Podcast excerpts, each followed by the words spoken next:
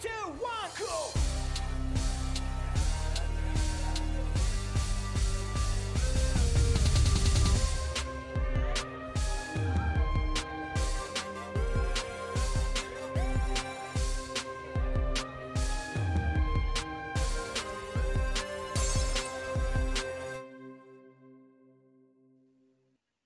Ja, willkommen in der Kommunistenkneipe ähm, mit der sechsten Podcast-Folge. Ähm, ja, heute zum Thema Kuba. Ja, warum sollte man eigentlich als Kommunist äh, in der Kommunistenkneipe eine Podcast-Folge zum Thema Kuba machen? Hm. Ja, warum, ne? Das frage ich mich auch. Äh, große Überraschung. Völlig unverständlich. Nee, also äh, wir haben ja vor äh, dieser Aufnahme schon mal gesprochen und meintest du, naja gut, für dich ist das ja wahrscheinlich so eine Herzensangelegenheit, ähm, weil ich dafür bekannt bin, viel über Kuba zu reden.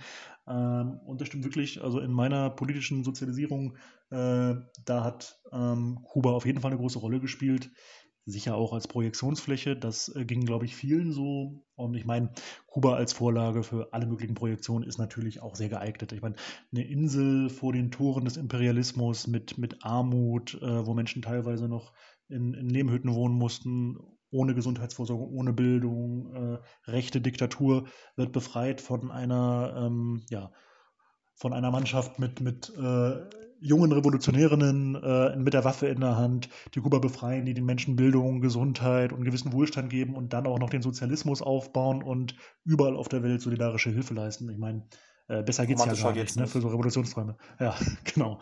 Ähm, ob das jetzt wirklich alles so ist oder nicht, äh, das haben wir versucht zu besprechen und zwar mit der Raven. Genau, wir haben mit der Raven gesprochen, ähm, einer kuba-solidarischen Aktivistin, die auch selber bis vor kurzem auf Kuba war und mhm. sozusagen aus erster Hand auch berichtet einfach ähm, von den aktuellen Verhältnissen auf Kuba, aber auch von der Geschichte.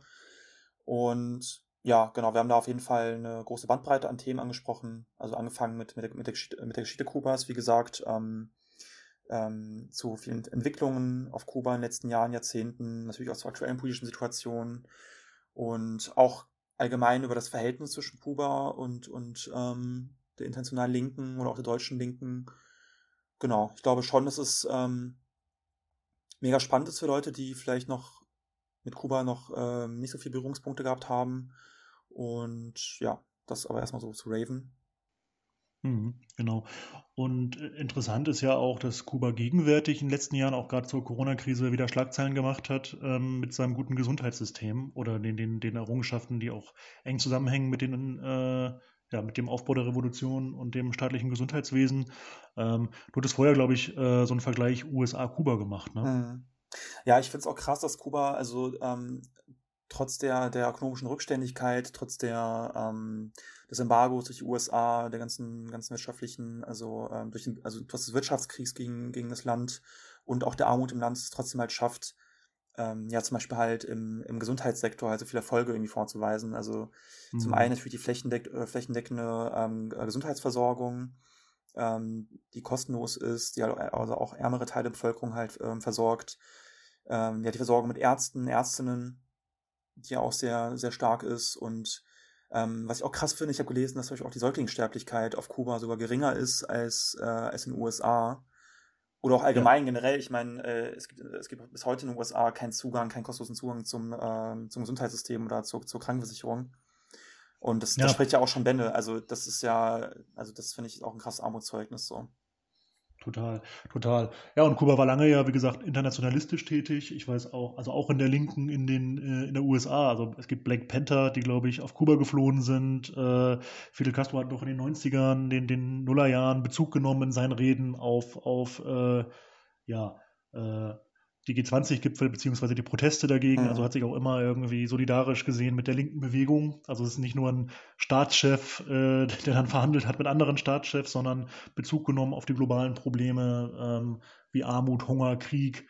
Äh, und das ist, glaube ich, ziemlich einmalig. Und auch die Tatsache, dass Kuba ähm, als äh, ja, ja, sehr charismatischer Sozialismus überlebt hat, also den Zusammenbruch des Ostblocks äh, mhm. überlebt hat, ist, glaube ich, trägt eigentlich, glaube ich, auch zum Mythos Kuba bei.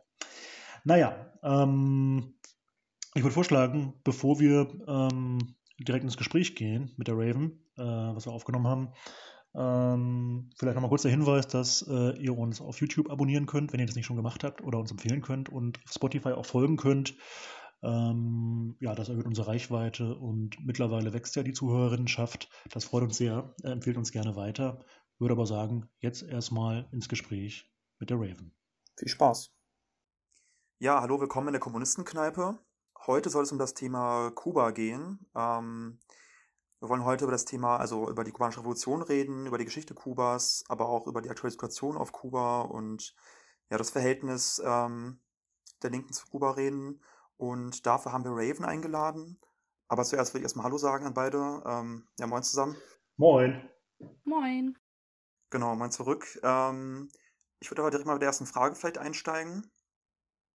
Und zwar dachten wir uns, dass es vielleicht Sinn macht, erstmal ja, anzufangen mit der kubanischen Geschichte, einfach als, also so um die Basics und vielleicht so ein bisschen erstmal ähm, drauf zu haben. Und da wollte ich erstmal fragen, Raven, ähm, ob du vielleicht was sagen könntest, also zu den Verhältnissen auf Kuba vor und nach der Revolution. Also Kuba war ja ähm, vor der Revolution ähm, eine Diktatur unter der Kontrolle, sage ich mal, oder eine Art Vasallendiktatur der USA. Ähm, und es hat sich ja dann nach der Revolution einiges geändert. Vielleicht kannst du dazu was sagen, also so zur Situation vor der Revolution nach der Revolution? Ja, ähm, also vorweg einmal, Kuba ist ein riesengroßes Thema und ich werde ähm, euch ein paar Sachen veranschaulichen, euch ein paar Eindrücke geben. Ähm, ich kann aber in, in so einer kurzen Zeit definitiv nicht die, die ganze Geschichte Kubas äh, mit all den Facetten der Revolution beleuchten. Aber einer der wichtigsten Fakten ist eigentlich ähm, vor der Revolution die, die Kolonialgeschichte. Kuba war ja erst ähm, sehr lange Zeit von den Spaniern besetzt. Es hat eine Sklavenhaltung gegeben, ähm, die auch sehr lang angedauert hat. In den ersten zwei Unabhängigkeitskriegen wurden sich von den Spaniern befreit und auch von der Sklaven. Ähm, und auch die Sklaven haben sich befreit. Und dadurch äh, blieb aber immer noch eine gewisse Gesellschaftsordnung eigentlich bestehen. Die USA zog dann ja ein. Ähm, und die untere Klasse lebte immer noch in sehr prekären Verhältnissen. Ähm, viele schwarze Menschen hatten immer noch keinen Zugang zu gewissen Clubs, zu gewissen Bereichen, zu gewissen Jobs. Ähm, in der Zeit ähm, war eigentlich das Hauptexportmittel von Kuba Zucker. Äh, 62,4 Prozent ähm, wurde nur Zucker exportiert, am meisten auch in die USA und ähm, galt aber auch noch als Vergnügungsinsel. Also es gab viel Prostitution, viele Clubs, äh, wo gerade hauptsächlich die Amerikaner und die nationale Bourgeoisie eigentlich Zugang hatte. Ähm, genau, und die Arbeiter und Bauern blieben halt eigentlich in ihren prekären Verhältnissen stecken. Ähm, genau, unter der Batista-Diktatur, die 1952 anfing, äh, wurde es noch schlimmer. Der, der Profit ging eigentlich hauptsächlich an ausländische Unternehmen und die wenige, ähm, genau, und unter wenige nationale Bourgeoise. Ähm, ich werde jetzt noch mal so ein paar Zahlen und Fakten nennen, damit man sich so ein bisschen eigentlich vorstellen kann, wie es vor und nach der, nach der Revolution aus war, also was sich dann eigentlich wirklich geändert, geändert hat. Also vor der Revolution gab es Beispielsweise, es gab 9000 arbeitslose Lehrerinnen. Die Arbeitslosenquote war allgemein sehr, sehr hoch. Es gab eigentlich zu manchen Zeiten nur 35 Prozent wirtschaftlich aktive Menschen in Kuba. Ähm, das kann man sich vielleicht gar nicht so vorstellen. Ähm, genau, und insgesamt ähm, hatte Kuba über 5 Millionen Einwohner und Einwohnerinnen, äh, wovon auch über eine Million Analphabeten waren. Ähm, das waren knapp 25 Prozent. Äh, die hatten keinen Zugang zur Bildung, keinen Zugang dazu, sich zu, sich zu informieren, sich zu bilden. Ähm, auf dem Land war das noch höher. Ähm, da konnten 41,7 Prozent nicht lesen. Und heute sind das 99,7 Prozent der kubanischen Bevölkerung, die lesen und schreiben können. Ähm, genau, was unter anderem durch die äh, Alphabetisierungskampagne kam, die nach der Revolution durchgeführt worden ist ähm, was eine sehr große Kampagne war, die auch teilweise durch Internationalisten wie Tabara Bunke unterstützt worden ist. Ähm, genau, also allgemein, ne, davor hat auch nur jeder dritte Kubaner überhaupt die Schule besucht gehabt vor der Revolution. Und nur einer von 100 Kubanern konnte überhaupt zur Uni gehen. Was noch, noch prekärer war, war die Situation der Frauen. 0,3 Prozent der Frauen ähm, hatte eine universitäre Bildung oder nur den Zugang dazu. Und äh, was noch immer und wozu, also wo Kuba auch auf jeden Fall große Erfolge gezielt hat, ist der Gesundheitsbereich. Vorher war Tuberkulose, Typhus, Parasiten unglaublich weit verbreitet. Die Menschen hatten gar keinen Zugang zu Ärzten. Es gab keine Ärzte in der Nähe, gerade bei der Landbevölkerung wieder. Ähm, und da spielten auch Sachen mit rein, dass nur drei Prozent der Kubanerinnen überhaupt einen Kühlschrank besaß. Also sie konnten gar kein Essen kühlen. Obwohl, dazu muss man auch sagen, dass nur elf Prozent überhaupt Zugang zu Milch hatten und äh, vier Prozent zu Fleisch. Also hatten sie auch tatsächlich nicht so viele Lebensmittel, die man überhaupt kühlen ähm, hätte müssen. Aber genau, also 85 bis 90 Prozent äh, lebten ohne Elektrizität, ohne Wasser, in Hütten mit so Erdböden eigentlich nur. Ähm, und genau, und danach ähm, wurde das Gesundheitssystem extrem ausgebaut, das Bildungssystem. Äh, heute kommt auf 1000 Bürger in Kuba 6,72 Prozent Ärzte und Ärztinnen. In Deutschland sind das nur 3,69 Prozent, also das ist fast das Doppelte. Und äh, 90, also durch die, dadurch, dass durch die ähm, durch die Revolution ähm, und durch das Ausrufen des Sozialismus eine, eine ähm, Enteignung stattgefunden hat, sind mittlerweile 90 Prozent äh, der Kubaner Eigentümer ihrer eigenen Häuser. Genau. Ähm, aber ganz kurz nochmal zu der Revolution überhaupt. Also die fing ja ähm, 1953 war so der erste signifikante Punkt ähm, mit dem Sturm auf die Moncada-Kaserne 1953 was auch Fidel Castro einen großen Rückhalt überhaupt in der breiten Bevölkerung ermöglicht hat. Und genau dadurch äh, kam er dann ja auch ins Gefängnis. Ähm, auch muss man sagen, dass auch viele sehr gut gestellte Kleinbürgerliche auf Kuba ähm, sich hinter ihn gestellt haben und ihn auch unterstützt haben. Ähm, nach 53 ging er ja nach Mexiko, plante von dort äh, das weitere Vorgehen der Revolution und kam dann 1956 mit 82 Revolutionären und Revolutionärinnen in Gramma der Sierra Maestra an, wo sie ihren Guerillakampf anfing. Ähm, das waren teilweise auch schon Ideen, die schon äh, Jahre vorher in der kommunistischen Partei ähm, vorhanden waren von, von manchen Einzelnen. Und äh, genau, also die ganze Revolutionsgeschichte ist auch sehr spannend. Ich kann es nur empfehlen, sich damit auch nochmal intensiver auseinanderzusetzen. Und genau, und als die Truppen dann 1959 äh, in Havanna ankamen, wurde dann der Triumph der Revolution ausgerufen. Ähm, danach wurde sich weiter dem, dem Aufbau des sozialistischen Gesellschaftsprozesses gewidmet, der 61 ausgerufen wurde. Und genau, und wie halt schon gesagt, das Gesundheitssystem, das Schulsystem, ähm, der Zugang, also Straßen wurden ausgebaut, die Häuser wurden ausgebaut. Ähm, es gab wirklich riesige Kampagnen. Und genau. Hm. Ja, du hast ja jetzt gerade auf die äh, enormen sozialen Umwälzungen, also positiven Umwälzungen innerhalb Kubas hingewiesen, aber Kuba gilt ja auch als Beispiel äh, für internationale Solidarität mit den Ärmsten und Unterdrückten der Welt sozusagen. Also gerade in Lateinamerika oder auch Afrika äh, hat der Name Kuba ja immer noch einen hohen Klang. Ähm, ich wollte dich fragen, kannst du vielleicht uns so ein paar historische oder vielleicht auch aktuelle Beispiele für den kubanischen Internationalismus nennen?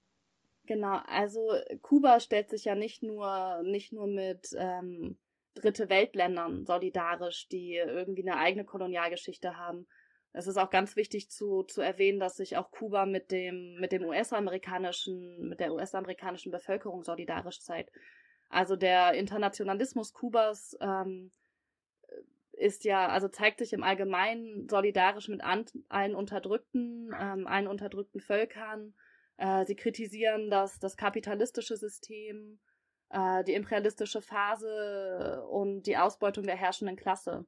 Und ähm, genau, und basieren ja eigentlich ihre, ihren Internationalismusgedanken darauf, dass jedes Volk, jedes Land, jede Bevölkerung ähm, das Recht darauf hat, äh, sein, sein eigenes Leben, seine eigene Gesellschaft und seinen eigenen Gesellschaftsprozess mitzugestalten in Eigenbestimmung und in äh, politischer und gesellschaftlicher Partizipation. Und genau. Ähm, und es gibt unzählige Beispiele, wo Kuba sich international mit, ähm, mit kolonial besetzten Völkern etc. gezeigt hat. Also ganz ähm, anfänglich ähm, waren ja vor allem viele Militärmissionen, ähm, in denen sie taktische Unterstützung äh, geliefert haben. Dabei wollten sie aber nie die kubanische Re Revolution einfach auf andere Länder überstülpen, ähm, sondern wollten halt äh, kolonial besetzte Menschen, Bevölkerung verhelfen, ähm, an die eigene Macht zu gelangen, ihr, ihr eigenes Land zu gestalten, ihren eigenen Staat zu gestalten und auch eine Souveränität zu erhalten. Und äh, ganz bekannt ähm, sind zum Beispiel Kongo, wo Che Guevara war, mit einer großen Truppe, äh, Bolivien, wo Che Guevara dann letztendlich auch mit Tamara Bunke zusammen gefallen ist.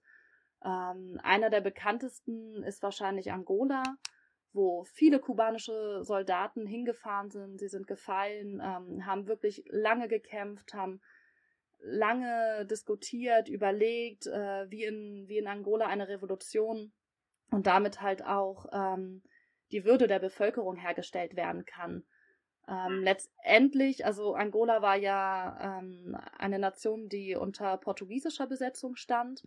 Letztendlich spielt in der Rolle auch die Nelkenrevolution eine ganz, ganz wichtige Rolle. Ähm, und genau, und aber auch nach der Nelkenrevolution konnten halt ähm, mit der kubanischen Verbindung ähm, eine Machtergreifung erfolgen. Und äh, auch heute ist Angola immer noch, also pflegt sehr gute Beziehungen zu Kuba. Ähm, und die Militärmissionen, die finden ja heute nicht mehr so statt. Das hat sich gerade auch nach 89 und 90 äh, geändert. Aber was es immer noch gibt und was es auch damals schon viel gab, ist halt, dass tausende Professorinnen und Professoren entsendet worden sind, ähm, Alphabetisierungskampagnen mitgeführt haben. Also das war nicht nur im eigenen Land, sondern das haben sie in unzähligen Ländern getan, von äh, Venezuela zum Beispiel, aber auch in Angola. Ähm, genau, und äh, haben damit nicht nur alphabetisiert, sondern halt auch Leute ausgebildet, dieses Wissen weiterzugeben. Ähm, was ganz wichtig ist. Ein anderer Punkt sind noch die Lernkooperativen. Ähm, viele junge Menschen kommen durch Studienstipendien nach Kuba, auch ältere Menschen können dort studieren, können sich ausbilden lassen, dieses Wissen mit zurücknehmen und sich an ihrem Prozess in ihrem eigenen Land ähm, weiter beteiligen. Und genau und zum Beispiel ist davon ein ganz wichtiger ähm, Punkt die, die Ausbildung der Ärzte. Also Gesundheitsmissionen sind ja eh sehr bekannt von Kuba, wenn man sich mit Kuba ein bisschen beschäftigt. Ähm, und diese sind aber halt nicht nur darauf aus, die ähm, Ärzte zu entsenden und dort eine, eine Hilfestellung zu leisten, sondern auch immer dabei, Ärzte auszubilden, äh, damit kein Abhängigkeitsverhältnis eigentlich geschaffen wird, sondern die Bevölkerung vor Ort selber und selbst ermächtigt ähm, dieses Wissen weiter anwenden kann und ihr Gesundheitssystem weiter aufbauen kann, so dass eigentlich alle Menschen einen guten Zugang zum Gesundheitswesen haben. Und zum Beispiel in Venezuela ähm, war der graue Star sehr weit verbreitet. Viele Menschen ähm, sind erblindet, waren kurz davor er zu erblinden. Und durch diese unglaublich große Gesundheitsmission ähm, konnten sie wirklich viele Menschen retten. Und das ist ein total nachhaltiges Projekt. Also diese Augenkliniken bestehen immer noch. Sie werden teilweise auch immer noch in kubanischer Kooperation weitergeführt, wenn es neue Knackpunkte gibt, wenn es neue äh, Möglichkeiten gibt, vielleicht ähm, Erkrankungen behandeln zu können und so weiter. Brasilien hat man ja vor kurzem auch eigentlich erst gehört, ähm, als Bolsonaro die äh, kubanischen Ärzte äh, verbannt hat, ähm, dass halt dadurch eigentlich ein ganz großer Teil gerade der Landbevölkerung, der indigenen Völker, der armen Bevölkerung dadurch ihren Zugang zu, zur Gesundheit verloren hat und zu, zur Gesundheitsversorgung. Na gut, okay, Bolsonaro ist eher ein bisschen dafür bekannt, dass er sich jetzt nicht äh, um die äh, unteren Klassen ähm, schert, obwohl das, glaube ich, in keinem kapitalistischen System der Fall ist. Ähm, aber genau, aber auch nicht nur in Lateinamerika entsendet Kuba Ärzte, sondern äh, zum Beispiel zeigt ja auch die, die Brigade Henry Brief, die äh, gegen Covid-19 auch in Europa ähm, aktiv war, wie weit sich das eigentlich zieht und auch was für einen hohen Bildungsgrad zum Beispiel die kubanischen Ärzte haben. Ähm, es gibt da so ein, ein Video, was äh, gerade auch in Lateinamerika durch den äh, Sender Telesur gegangen ist, wo in Kalifornien war eine Naturkatastrophe Und ein Mann stand auf dem Dach und äh, schrie nur, sag Kuba, sie sollen Ärzte schicken, sag Kuba, sie sollen Ärzte schicken, wir brauchen das, wir sterben hier. Und selbst äh, in, in den Ländern wie in den USA kommt, kommt das an. Also was für ein, ähm, wie gut eigentlich die kubanischen Ärzte ausgebildet sind. Hm. Du hast ja eben einmal schon mal kurz die Jahre 89, 90 erwähnt, ähm, also Zusammenbruch der Sowjetunion, eigentlich des gesamten Ostblocks. Äh, was mich immer wieder beschäftigt oder viele sich bis heute fragen, wie ist es eigentlich möglich, dass äh, Kuba das überleben konnte, also heute noch existiert. Äh, also muss ja offenbar rückhaltende Bevölkerung da gewesen sein. Vielleicht kannst du uns dazu was erklären. Also die Spezialperiode, die durch 89, 90 eingeleitet worden ist, es war wirklich eine sehr harte Zeit. Und auch wenn ihr Kubaner fragt, die werden euch erzählen, dass ähm, alle so rumgelaufen sind und nur so, so dünn war wie ein kleiner Finger. Ähm, aber dadurch, dass Kuba in, in den Bereichen Gesundheit, Bildung nicht eingespart hat, sondern da wirklich ähm, weiter investiert hat und das aufrechterhalten hat, konnten, konnten halt gewisse Grundbedürfnisse äh, weiterhin gedeckt werden. Und dadurch konnte auch das Bewusstsein der Bevölkerung wirklich sehr hoch gehalten werden. In Kuba gibt es ja auch die Libretta, die nach der Revolution eingeführt worden sind. Das ist ähm, wie so ein kleines Buch, damit geht man dann in so nationale ähm, Geschäfte und kriegt äh, seine Portion Reis. Ähm, Frauen kriegen ihre Binden, ähm, Kinder bekommen ihre, ihr Milchpulver, um, um die Nahrung gedeckt zu kriegen. Und durch diese Rationierung von Essen konnte halt der ganzen Bevölkerung ähm, trotzdem genug zur Verfügung gestellt werden, dass sie, dass sie halt überleben. Also sie hatten definitiv keine große Auswahl und äh, das, was wir aus Supermärkten kennen, gibt es in Kuba sowieso nicht. Ähm, genau, und dadurch, dass aber halt die Bildung, die ich gerade schon erwähnt hatte, so hochgehalten worden sind, wussten die meisten aber auch, dass wenn der Kapitalismus einziehen würde, dass sie halt diesen ganzen Zugang, den ich gerade beschrieben hätte, dass sie den verlieren würden. Und dass sie dann wirklich da sitzen würden und wirkliche Angst haben müssten zu hungern oder äh, keinen Zugang mehr zu, zu Ärzten zu bekommen, keine Versorgung mehr kriegen. Ähm, und auch gerade die Alten, die Kranken, äh, die, die nicht arbeiten konnten, die wurden ja trotzdem versorgt und äh, werden auch immer noch versorgt.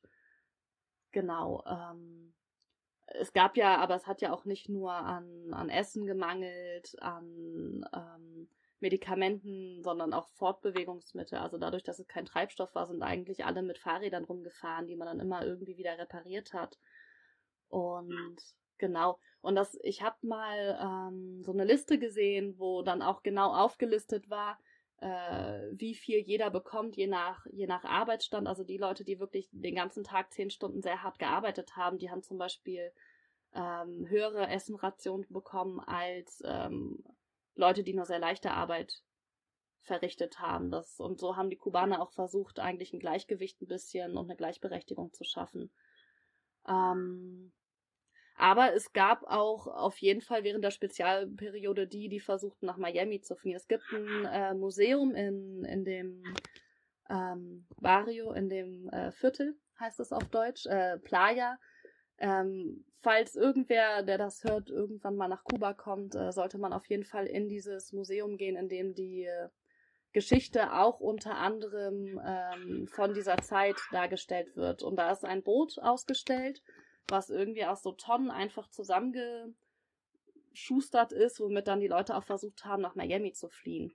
Und als dann äh, große Proteste auch losgingen, weil die Leute Angst bekamen, ähm, anfingen am System zu zweifeln, ähm, ne, sie waren auf der Straße, schimpften auf den Sozialismus und ähm, wollten, ja, wollten halt, dass sich ganz schnell was ändert, wollten das Land verlassen, äh, wollten, dass ihnen Geld zugeschickt werden kann, äh, dass der, dass wieder private Firmen einziehen und so weiter. Und äh, als Fidel dann aber in diese Menge ging und äh, fragte, was denn los sei, fing die gleichen, die gerade noch total auf den Sozialismus geschimpft hatten und äh, für die alles ja gerade total scheiße und schrecklich war, an ihn aber zu bejubeln und zu sagen so, hey, äh, Fidel und ähm, wunderbar. Und er fragte sie, was, was sie wollten und ähm, was ihr Bedürfnis ist. Und sie meinten, sie möchten gehen, sie möchten nicht mehr hier bleiben.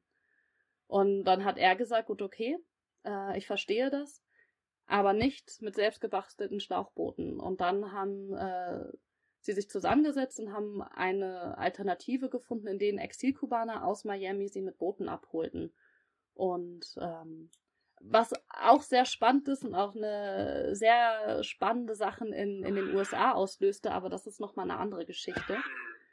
Und was äh, man aber noch sagen muss, dass sie ja auch dann anfing, andere Handelspartner zu finden. Also Venezuela ähm, ist dann ja auch in der Zeit dazu gekommen, äh, weil Venezuela auch einen Systemwechsel hatte, also mit äh, Hugo Chavez und ja, genau. Und fing dann an mit China, Russland äh, und sowas dann auch später vermehrt zu handeln, die immer noch als sehr wichtige Handelspartner gelten. Ja.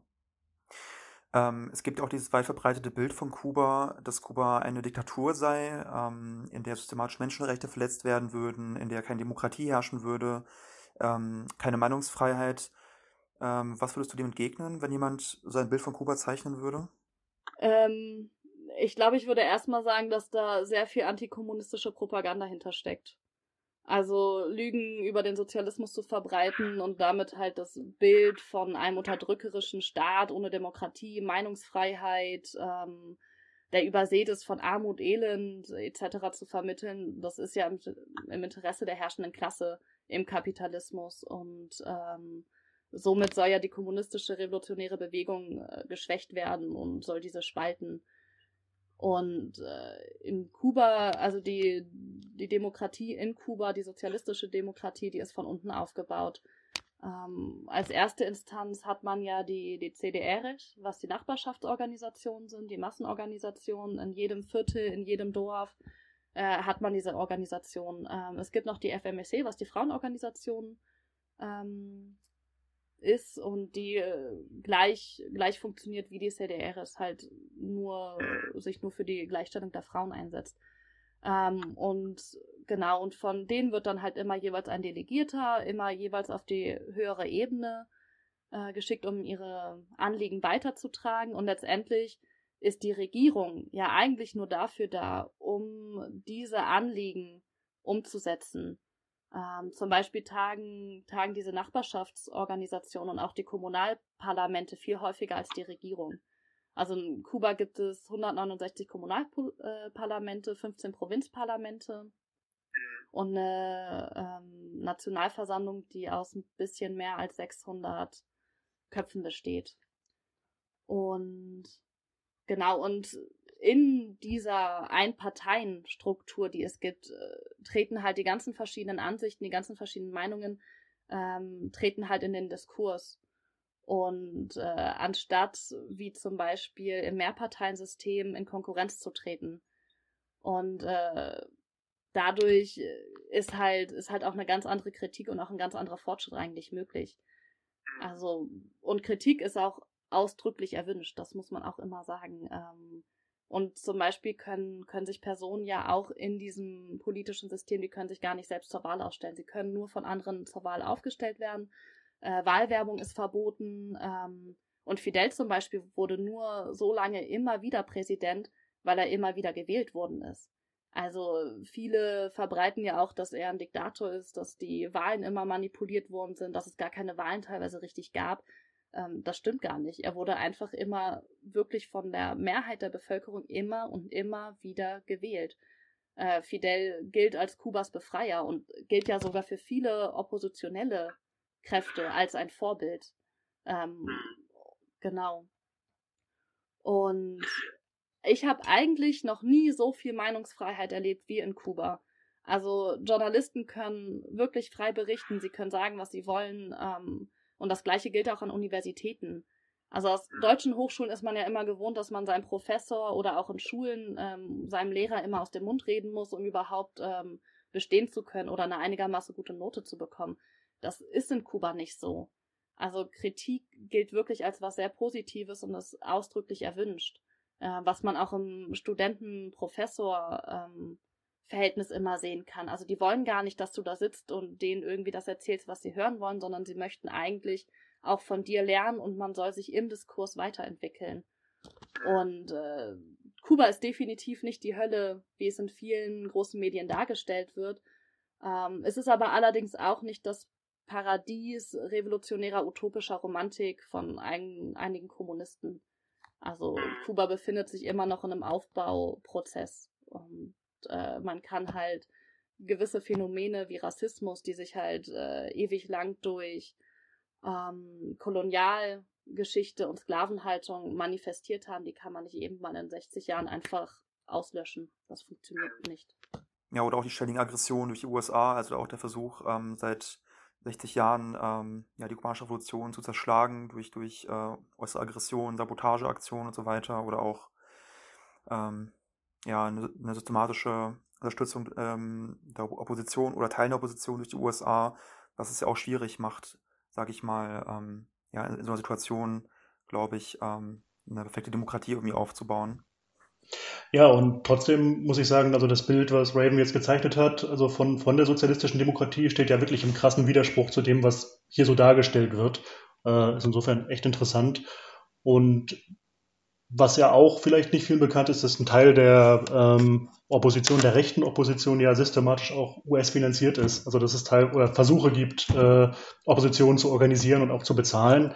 Ähm, habe jetzt allerdings jüngst gelesen, äh, dass es auch Proteste äh, von Personen gab. Es waren jetzt nicht sonderlich viele, aber von Personen gab, die sich links positionierten, sich sogar positiv auf die kubanische Revolution bezogen. Ähm, was hat es denn damit auf sich und wie geht der Staat denn mit sowas um? Das würde mich interessieren. Ähm, ja, sehr spannend. Also gerade jetzt auch die jüngeren ähm, Sachen, die, die du spielst wahrscheinlich auf die San Isidro Gruppe an. Ähm, genau.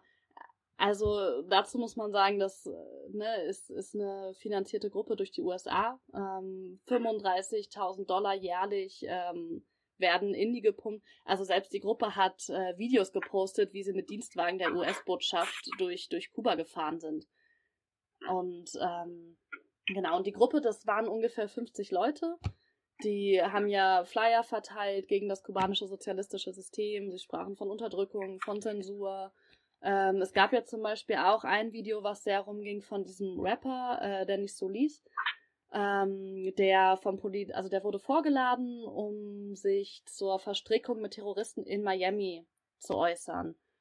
Und äh, er beleidigte die Polizisten massiv, äh, also wirklich massiv. Ähm, ich glaube, wenn wir davon äh, nur ein Wort zu irgendeinem Polizisten sagen, haben wir direkt den Arm hier in Deutschland auf dem Rücken und äh, ne, werden auf jeden Fall mitgenommen. Egal, ob wir eine Vorladung haben oder nicht.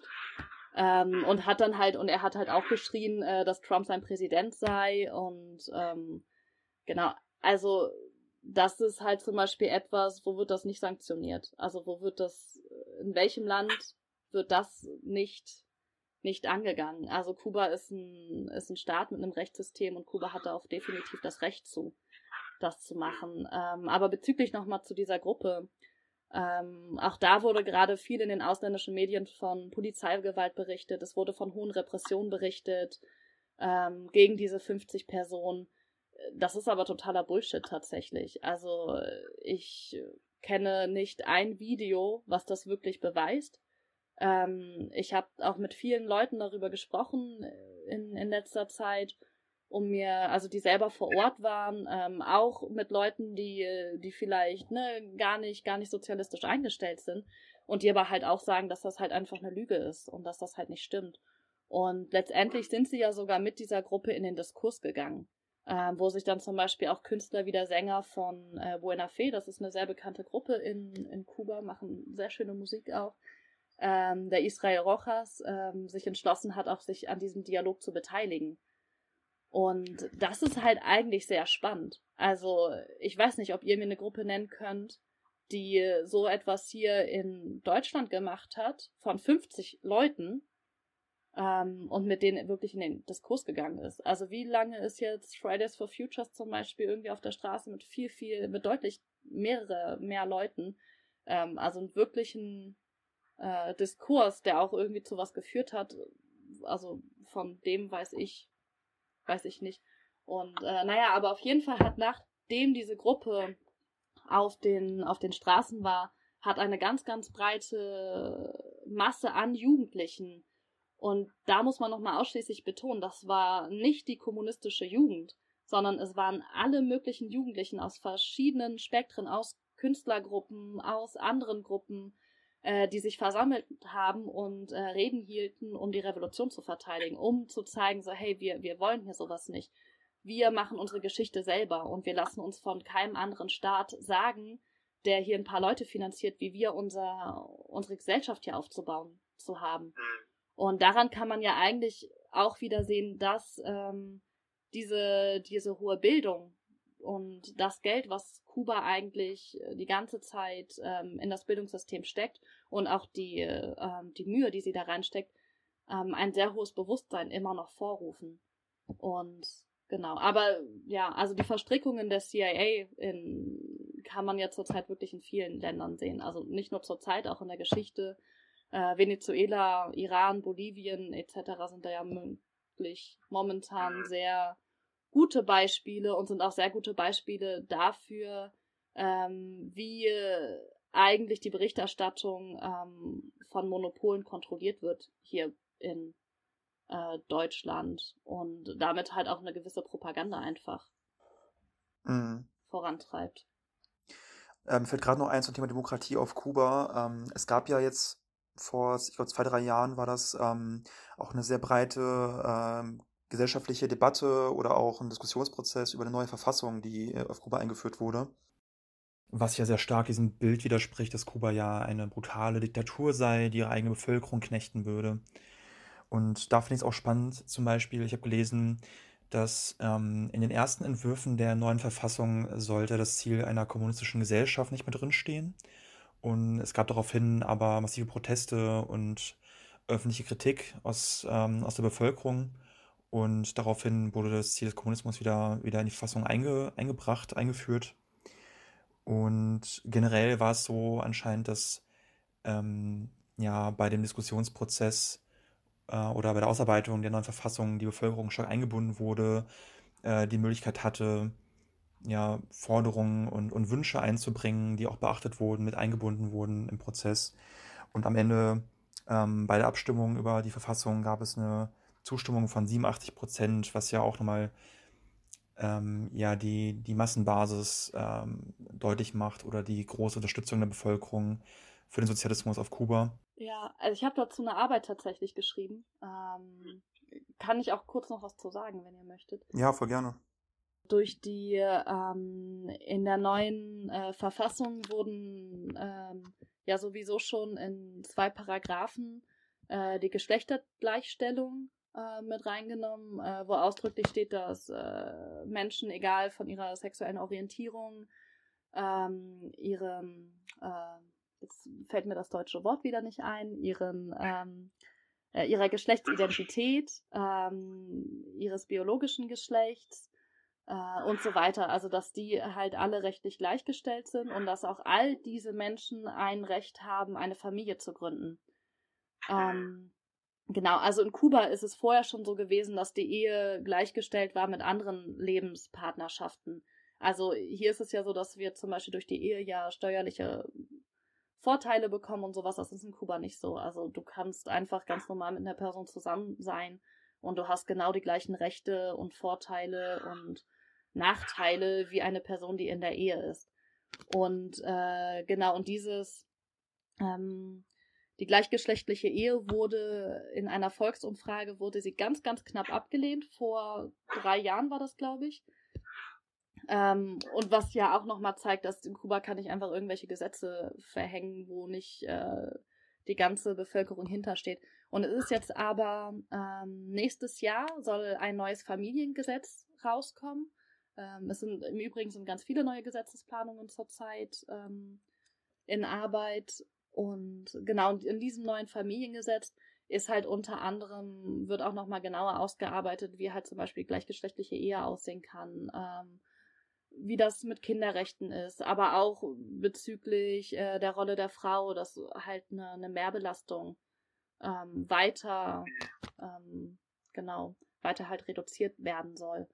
Und äh, dieses Familiengesetz muss auch wieder abgestimmt werden, aber momentan sind ganz, ganz viele Bildungskampagnen in Kuba im Gange und das ist wirklich spannend. Ich habe mit so vielen Menschen auf der Straße, auch mit 90-Jährigen in Kuba, Diskussion zur Homosexualität geführt, ähm, weil das halt momentan überall diskutiert wird. Und mal gucken, wie die Abstimmung im, also nächstes Jahr bezüglich dieses Familiengesetzes aussieht. Und was haben Sie dir erzählt, die 90-Jährigen? Also Machismo ist ja schon noch auch Thema, vielleicht auch gerade in der älteren Generation. Die ältere Generation, äh, die unterscheiden zwischen, äh, zwischen ob man ein äh, Caballero ist oder ein, ein Macho. Und das sind sehr spannende ähm, Diskussionen, weil zum Beispiel einer jungen Frau mit 90 Jahren, obwohl man selber kaum stehen kann, den Platz im Bus anzubieten, das ist halt Caballero. Das ist halt etwas, womit ich die Frau nicht unterdrücke und das sollte man ja auch auf jeden Fall so tun. Ähm, das findet man in der jüngeren Gesellschaft nicht mehr so. Ähm, und äh, aber es gibt auf jeden Fall immer noch dieses dieses Macho-Fight. Aber ganz kurz nochmal um zur Homosexualität. Also das war sehr spannend. Äh, die haben die haben sich dann halt extra Filme sogar dazu angeguckt, die in den äh, Kinos ausgestrahlt worden ist. Kultur übrigens ist auch sehr sehr günstig in Kuba. Es ist sehr zugänglich. Ähm, kostet fast nichts. Es ist ein symbolischer Preis, den man dafür zahlt und jeder kann ins Kino gehen. Und ich war mit einem Mann, der war 85, würde ich ihn schätzen, weil ich äh, in einem Film, äh, der um einen homosexuellen Kommunisten ging in Chile, glaube ich. Und das war sehr spannend, weil er danach meinte so, hm, ja gut, das, also der kann ja eigentlich machen, was er will, der ist ja ein guter Mensch, ne? Und ähm, also es kommt, kommt immer drauf an, mit wem man redet. Aber auch die ältere Bevölkerung ist gerade durch Fernsehen und sowas, die ist sehr hoch gebildet und ich kenne viele, die, die können sich selber nicht vorstellen, homosexuell zu sein, aber sie akzeptieren es. Und genau. Ja, du hast ja schon so ein paar, so ein paar Beispiele genannt, sage ich mal, ähm, wo Kuba wichtige Errungenschaften erkämpft hat nach der Revolution. Ähm, was wirst du denn sagen, so allgemein vielleicht zu den Kämpfen bei uns in der BRD? Also wo könnte die kubanische Revolution oder auch die, die Entwicklung auf Kuba für uns ein Vorbild sein? Also ähm, klar ist es immer schwierig, die, die, die, die Bedingungen und die Situation zu vergleichen. Ähm, aber ja, also in welchen Bereichen würdest du sagen, könnten wir uns ein Vorbild nehmen? Ähm, dafür würde ich noch einmal ganz kurz auf den, auf den, darauf eingehen, was sich durch die Spezialperiode eigentlich verändert hat. Also nach 89 ähm, haben sie ja den privaten Sektor eingeführt. Vorher war alles verstaatlicht. Es gab nur staatliche Bereiche. Die Löhne waren sehr hoch. Äh, die Menschen hatten einen sehr hohen Lebensstandard. Also wenn die Leute aus der Zeit vor 89 erzählen, also das hört sich an, als hätten die wirklich im Paradies gelebt. Ähm, ich hätte gerne das Kuba noch kennengelernt. Ähm, genau, und dann, dann haben sie ja den ähm, privaten Sektor unter anderem eingeführt. Ähm, zum Beispiel wurde der Tourismussektor ja zu einem der wichtigsten Einnahmequellen. Und äh, genau, und durch diese, äh, diesen privaten Sektor zeigen aber eigentlich aktuelle Studien, äh, was sehr spannend ist und auch nochmal zum Thema Meinungsfreiheit, weil das sind Studien, die in Kuba gemacht worden sind, die zeigen auf, dass es einen Rückgang ähm, von sozialer Gleichheit gibt. Dass halt der Privatsektor eigentlich äh, Rassismus und äh, Sexismus und all solche Dinge bestärkt, weil die Menschen halt dort in Konkurrenz ähm, zueinander treten. Und äh, das ist kein struktureller Rassismus oder, ne, oder eine strukturelle Frauenunterdrückung, sondern es sind halt soziale Phänomene, die nochmal sozusagen ein bisschen Aufwind bekommen. Ähm, natürlich, also das zeigt einfach nochmal auf, dass eine, eine Verstaatlichung unter einer sozialistischen Regierung, äh, Re Regierung auf jeden Fall Gleichstellungsprozesse durchaus vorantreibt. Und äh, 70 Prozent sind immer noch im staatlichen Sektor. Und äh, auch weiterhin äh, bemüht sich die kubanische Gesellschaft und auch die kubanische Regierung ähm, halt wirklich durch Aufklärungskampagnen, Sensibilisierungskampagnen, ähm, weitere Forschung und sowas, diese soziale Gleichheit ähm, voranzutreiben. Also es wird zum Beispiel auch, äh, gerade weil ja momentan auch Polizeigewalt äh, auch hier in den Medien wirklich ein ganz, ganz großes Thema ist und auch durch die äh, Black Lives Matters Bewegung in Amerika jetzt nochmal deutlich Aufwind bekommen hat. Also ein Uniformierter in Kuba hat eine ganz andere Rechenschaft abzugeben als ein Polizeibeamter hier in Deutschland oder in den Vereinigten Staaten. Ähm, wenn du zum Beispiel als Polizist eine Frau vergewaltigst, du kriegst für Vergewaltigung schon eh ein sehr, sehr hohes Strafmaß, äh, kriegst du aber das Doppelte. Du gehst locker mal mindestens 30 Jahre ins Gefängnis dafür. Also das, äh, ich habe von keinem Fall gehört, wo du von einer einfachen Vergewaltigung ohne Todesfolge oder sowas einfach mal so lange ähm, ins Gefängnis geht. Und es, also ich habe auch viele Fälle, naja, nicht viele Fälle, aber einige Fälle schon mitbekommen, wo das auf jeden Fall auch ähm, stark gemacht wird. Also das ist dadurch, dass halt eine Kritik so wichtig dort ist, äh, gibt es auch nicht diesen zusammenhaltenden ähm, Geist und die Leute, genau. Ähm, ja. Ähm, aber jetzt nochmal zurück zur Frage. Das war, äh, was wir von Kuba lernen können, ne? Genau, genau. Also für, genau, übertragen auf unsere Situation, genau. Also in welchen Bereichen ähm, ja, wir uns ein Vorbild nehmen können. Also ich glaube, eins der ähm, spannendsten Sachen, die ich jetzt auch schon öfter erwähnt habe, ist halt diese Diskursbereitschaft, ähm, wo ich denke, dass wir da auch viel von, von lernen können. Ähm, also diese Art, wie solidarisch Kritik geübt wird, ähm, das, davon können wir wirklich viel lernen und können das auch hier in unsere Kämpfe auf jeden Fall mit einbinden. Also oft gehen ja hier aus unterschiedlichen Ansichten eigentlich eher Spaltungen hervor, ähm, anstatt sich dieser Herausforderung zu stellen. Und ähm, auch das versucht wird, halt eigentlich in einer Einigkeit eine gewisse Diversität zu schaffen. Und äh, diese Diversität besteht in Kuba durchaus, in, in der Einigkeit, in der Einheit. Und ähm, wie Kuba halt in dieser Einheit und Solidarität ähm, das schafft, das ist wirklich spannend. Und das grillt halt auch einer, einer als, ja, es ist einer der größten Stärken, die, die Kuba eigentlich ähm, vorzuweisen hat, auf jeden Fall. Ähm, was wo wir aber auf jeden Fall sehr aufpassen sollten, und das ist, ähm, egal welche Revolution wir uns anschauen, ob wir ähm, ne, uns jetzt Vietnam nehmen, China, die Sowjetunion, äh, wir sollten sehr aufpassen, dass wir nicht einfach die kubanische Revolution nehmen und den sozialistischen Weg Kuba und versuchen, das einfach zu kopieren.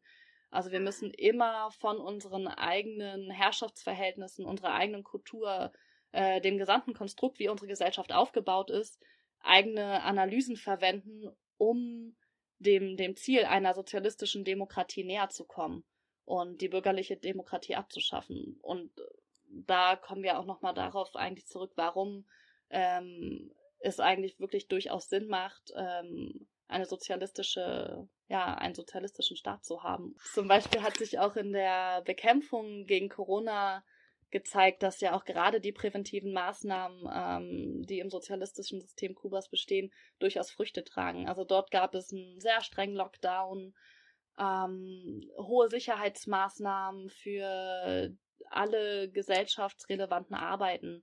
Ich weiß von keiner Pflegekraft, die sich infiziert hat in Kuba. Ähm, die Arbeiten der Pflege- und Putzkräfte wurde nicht einfach nur durch ein bisschen Applaus äh, gewürdigt, was wir auch jeden Abend gemacht haben, ähm, aber sie erhielten direkt eine Lohnerhöhung, weil halt anerkannt worden ist, dass sie sich halt wirklich einer, einer Gefahr auch aussetzen und ihr ähm, ihre Dienste halt wirklich essentiell sind, um überhaupt so eine Pandemie überstehen zu können. Das sollte man mal Jens Spahn, das sollte man mal Jens Spahn vorschlagen, der glaube ich gesagt hat, lächeln Sie doch Ihre Krankenschwester mal an, um ihr Anerkennung zu zollen. Aber das nur nebenbei. Okay. Und Kuba hat wirklich keine großen wirtschaftlichen Ressourcen und sie haben das trotzdem gemacht. Also die, die Arbeit wird halt wirklich gewürdigt. Und ähm, ohne Putzkräfte und auch Pflegekräfte, das, unser Gesundheitssystem würde zusammenbrechen. Das würde überhaupt nicht funktionieren. Also, naja. Und in Kuba hat es auch keine ein bis zwei Wochen gedauert, um alle Quarantänezentren äh, überhaupt hochzuziehen. Also das ging wirklich schnell. Und die gesamte Bevölkerung wurde regelmäßig kontrolliert, ähm, medizinisch, aber auch die soziale Betreuung, die auch wirklich wichtig ist, wurde weiterhin gewährleistet.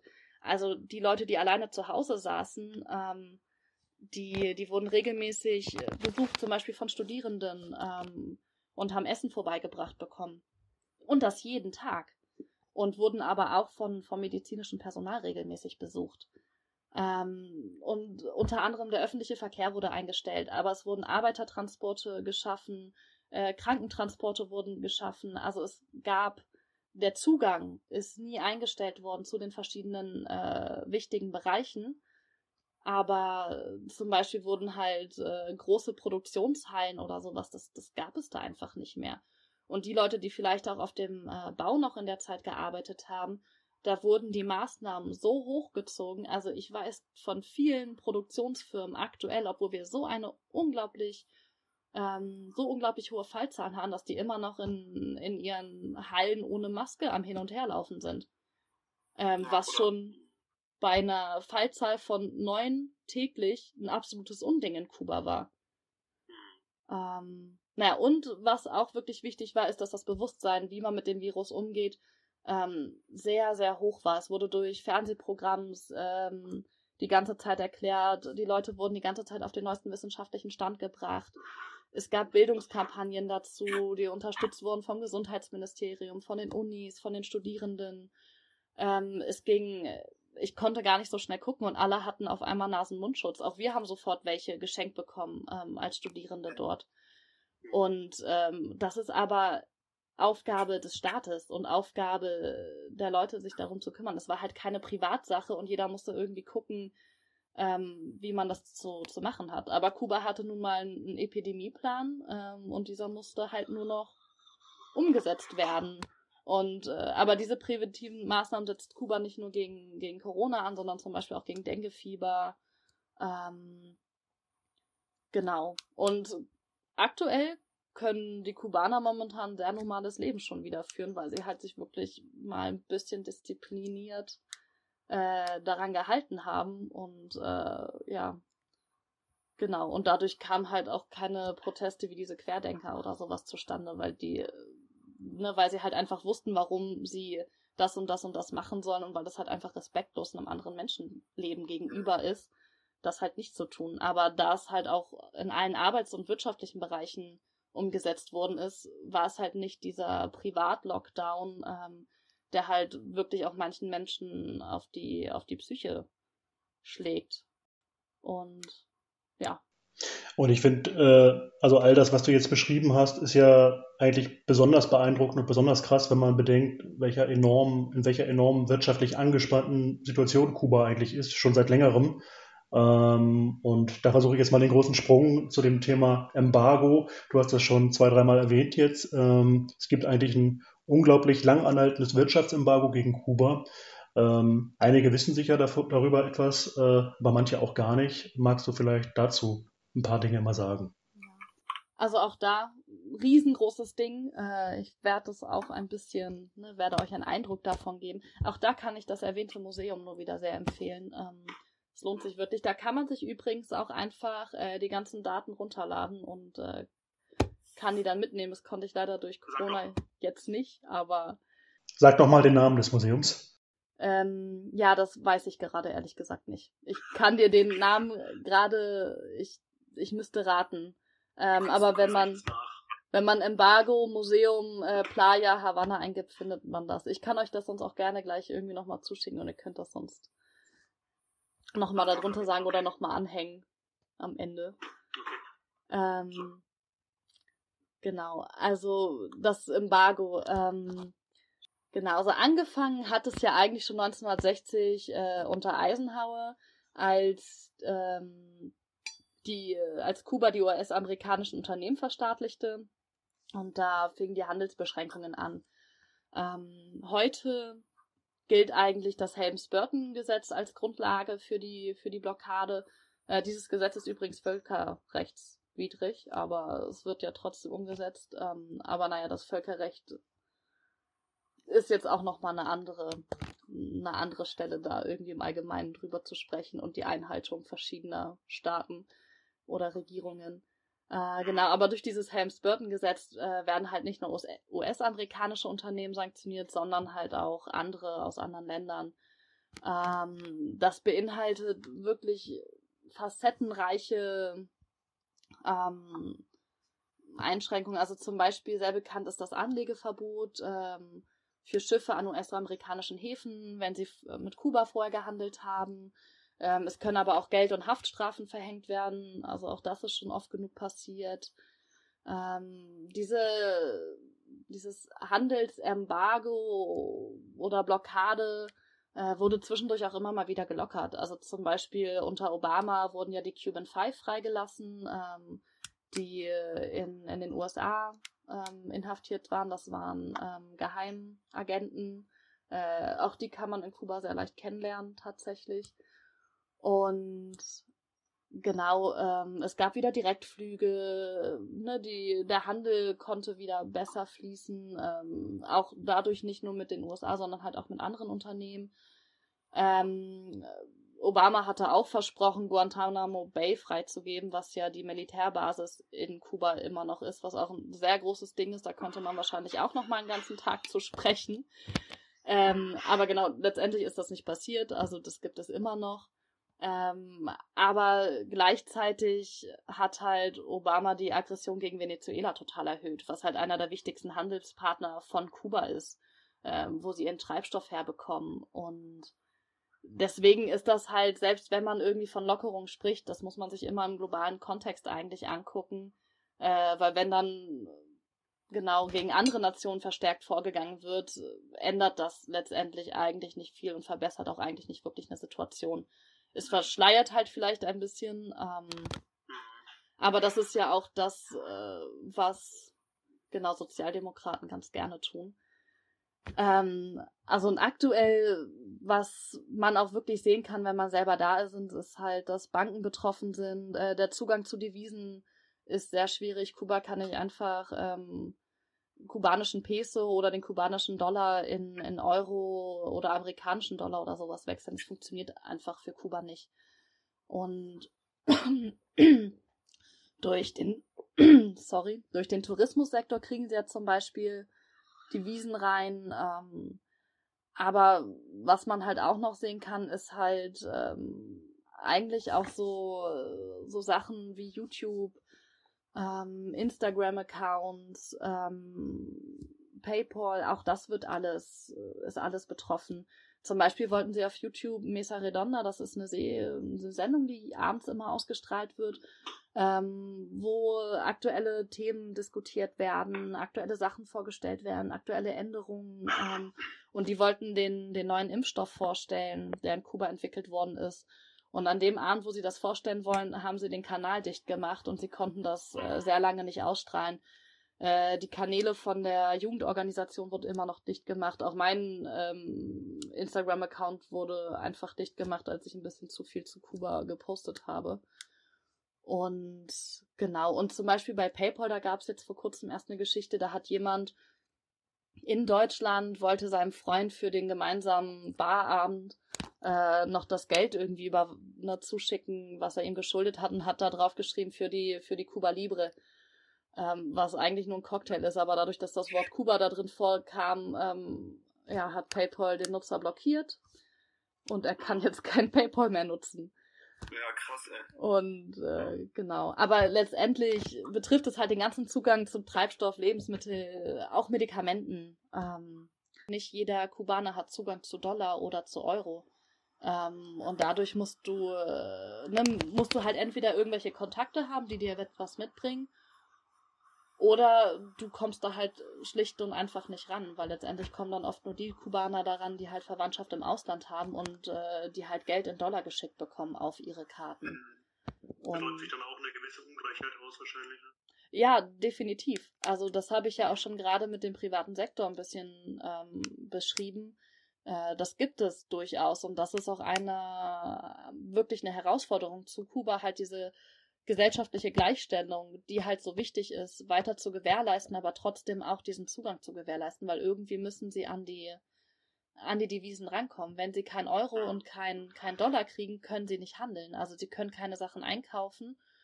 Und ähm, genau, es ist wirklich schwierig. Also letztendlich würde ich auch sagen, dass es ein Wirtschaftskrieg ist, der die Kubanerinnen und Kubaner in so eine schlechte Versorgungslage bringen soll, dass sie sich gegen das sozialistische System auflehnen ähm, und, und es halt im Idealfall im, betrachtet von der, von der US-Regierung oder von der herrschenden kapitalistischen Klasse ähm, dass es halt im Idealfall dann auch gestürzt wird.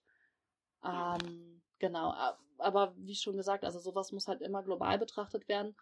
Und genau, und ein super Beispiel ist ja aber auch zum Beispiel ne, dieses Schaffen oder dieser Versuch, eine glaubwürdige Opposition zu schaffen in Kuba, wie es halt äh, ne, diese ganzen kontrarevolutionären Bewegungen sind, die durch ähm, die USA finanziert werden, äh, dass es aber doch auch immer wieder scheitert, weil halt Kuba so einen so einen hohen Rückhalt der Bevölkerung noch hat und weil sie halt wissen, warum das ist. Weil sie halt so ein, so ein hohes Bewusstsein haben und so einen hohen Bildungsstand und halt diese Maßnahmen auch verstehen. Und sie verstehen auch, warum es Dollarläden gibt und warum nicht jeder dazu Zugang hat. Natürlich ist das dann gerade auch für viele Jugendliche manchmal nicht so toll. Ähm, aber genau, und äh, das zeigt halt aber eigentlich, ähm, was ein Land eigentlich mit so wenig Ressourcen, wie, wie Kuba es hat, trotzdem noch unter dem sozialistischen System erreichen kann. Also deswegen ist Kuba ja auch eigentlich für den globalen Kapitalismus so gefährlich.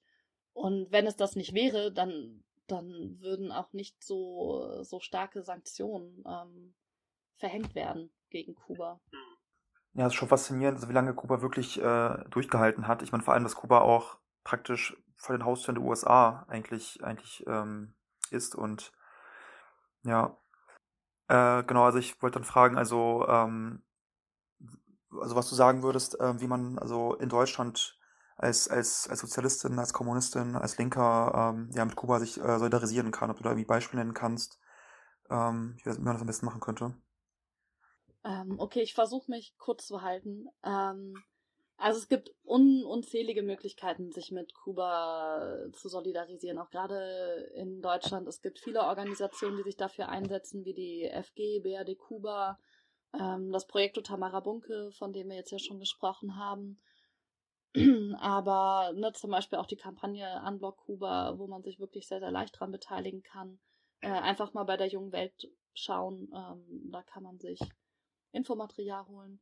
Ähm, was man aber halt wirklich gut machen kann und was auch wichtig ist, ist halt Aufklärung zu betreiben, aufzuzeigen, was die Blockade ist ähm, und aber auch versuchen, gegen die ganze Propaganda und die ganzen Lügen gegenzuwirken, die halt von monopolistischen Medien verbreitet werden. Ähm, man kann auch zum Beispiel durch das äh, ne, Projekt Tamara Bunke selbst hinfahren, sich mit Kuba dort vor Ort auseinandersetzen und äh, diese Erfahrungen halt mit anderen teilen und auch woanders mit einbringen. Aber eins der wichtigsten Punkte meines Erachtens ist, ähm, seine Kämpfe vor Ort nicht zu vernachlässigen und sich dafür eigentlich einzusetzen, den Kapitalismus zu überwinden, wo man selber gerade ist. Weil das, ne, wenn alle nach Kuba gehen und alle nur noch zu Kuba arbeiten und die äh, Verhältnisse hier vor Ort äh, vernachlässigt werden, anzugehen und diese zu überwinden, ähm, damit würde man Kuba letztendlich nicht, nicht helfen und äh, auch keinen, keinen anderen. Menschen. Deswegen ist das ähm, auch so, wie Lenin es schon sehr treffend formuliert hat, eines der wichtigsten Sachen, auf jeden Fall die eigene Revolution in seinem eigenen Land voranzutreiben. Mhm. Ähm, wie erklärst du dir aber eigentlich, also ich habe so das Gefühl, wenn ich jetzt so gucke, ähm, in Bezug auf Kuba, Solidarität in der deutschen Linken, ähm, das im Vergleich zum Beispiel zur Solidarität mit Roger war, ähm, das ist so mein Eindruck, dass Kuba Soli nicht sehr unwog ist oder nicht so angesehen ist in der deutschen Linken. Ist es auch deine Wahrnehmung und ähm, was, was glaubst du, was dafür die Ursachen sein könnten? Also Kuba hat schon ganz klar seinen, seinen Sozialismus. Es ist ein sozialistisches System. Sie stecken nicht mehr in der Revolution. Du hast keinen Prozess mehr, in dem sich äh, vielleicht noch Sachen irgendwie gestalten, verändern können. Äh, Kuba ist sozialistisch und, und Punkt. Also, und da werden, ne, finden halt zum Beispiel gewisse anarchistische Gruppierungen ähm, oder halt auch vor allem ähm, Antideutsche finden sich da halt nicht, nicht drinne wieder. Also Kuba, ähm, ne, für Kuba ist die staatliche Souveränität ganz, ganz wichtig. Leute, die halt ähm, auf Anti-Staatskonzepte aus sind und ähm, halt eigentlich direkt irgendwie zur befreiten Gesellschaft, äh, Weltgesellschaft irgendwie kommen möchten, werden halt in Kuba nicht das finden, was sie halt suchen, wodurch diese halt auch nicht so angesprochen werden. Und ähm, aber auch antideutsche Konzepte, die halt sich, äh, also Kuba stellt sich ganz klar solidarisch auch mit dem palästinensischen Volk und äh, stellt sich ganz, ganz klar gegen ähm, Besatzungen durch andere Länder, ähm, wodurch halt auch diese wieder nicht ähm, da ihren Anklang finden. Also dazu muss man sagen, dass sich Kuba auch solidaritärisch mit dem israelischen, mit der israelischen Bevölkerung stellt, aber halt äh, nicht mit der Regierung. Und genau. Und letztendlich, also in der, in der kommunistischen, antiimperialistischen Bewegung findet Kuba immer noch sehr viel Anklang. Ähm, aber ich denke schon, dass es auch ein Problem ist, dass diese Solidarität auch äh, älter wird. Also als die, äh, ne, die Leute jung waren, als die kubanische Revolution gerade voll im Gange waren, ähm, ne, was so meine, meine Großelterngeneration ist, die sind, die finden Kuba immer noch total toll. Da findet man total viel Anklang. Also wenn man äh, Veranstaltungen macht, kriegt man Publikum, aber die sind dann halt oft über 50 und ähm, interessieren sich dafür. Und ich denke, das ist auf jeden Fall auch eine Herausforderung, eigentlich wieder eine Jugend dazu zu begeistern, sich nicht nur mit einer Revolution und einem revolutionären Prozess geradezu ähm, beschäftigen, sondern auch sich mit einem sozialen Gesellschaftsprozess zu beschäftigen, der halt gerade in, in Kuba ähm, stattfindet, mit, sich mit diesem Aufbau nach der Revolution zu beschäftigen. Fidel hat einmal gesagt, nach der Revolution so, ach, ne, die Revolution, das war das Leichteste, was wir gemacht haben. Das ist überhaupt nicht schwierig. Das Schwere kommt jetzt erst. Und äh, ich denke, der hat an vielen Punkten auf jeden Fall recht. Und in, äh, genau, in der Rojava-Solidarität können sich halt momentan noch sehr viele verschiedene Leute aus dem linken Spektrum und auch aus dem bürgerlichen Spektrum halt wirklich wiederfinden.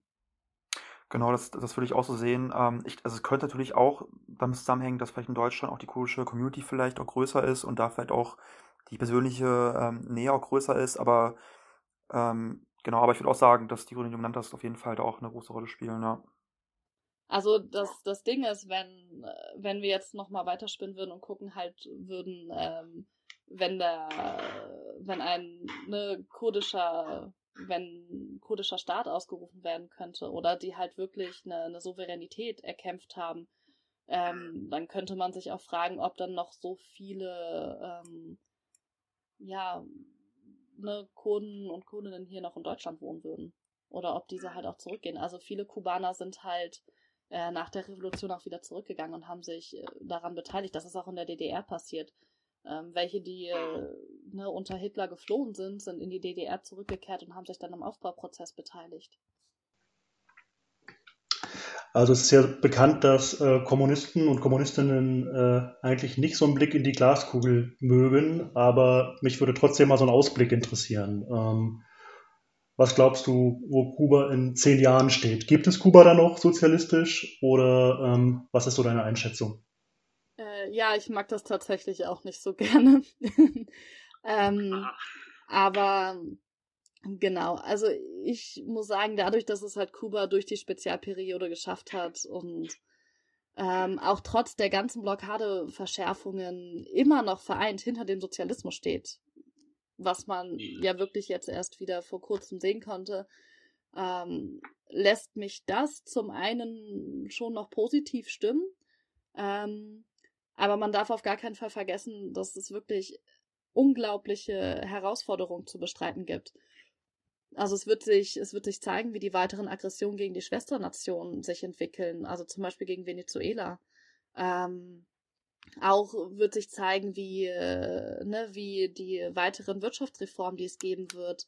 Ähm, da habe ich ja auch gerade schon einen kleinen Einblick gegeben, also wie, wie sich das auf den Gleichstellungsprozess ähm, ne, auswirken wird, der innerhalb der Gesellschaft ähm, vorangetrieben wird. Also Kuba versucht das mit, mit Bildung ähm, wirklich aufzugreifen und dem entgegenzutreten und ein hohes Bewusstsein zu schaffen. Ähm, und genau, und die, die kubanische Bevölkerung und auch der Großteil der Jugend weiß noch, welche Vorteile sie durch den Sozialismus haben. Und äh, da ist halt auch wirklich richtiger Kampfgeist vorhanden, die, die Revolution zu verteidigen. Und die Kubanerinnen und Kubaner wollen auf gar keinen Fall, dass irgendein anderer Staat ihnen vorschreibt, wie sie zu leben haben und ihre Gesellschaft zu gestalten haben.